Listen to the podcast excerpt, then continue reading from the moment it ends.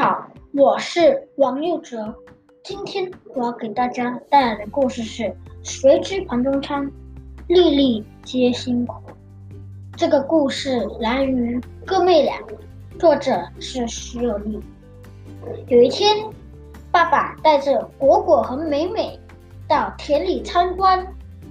爸爸说：“你们看，农夫去田里干活了。”爸爸又说：“农夫种稻米，粒粒皆辛苦，所以我们要珍惜每一粒米饭，不要浪费食物。”果果说：“可是我感觉不到他辛苦啊，因为现在农夫都用机器工作了呀。”谁知盘中餐，粒粒皆辛苦，意思是指比喻。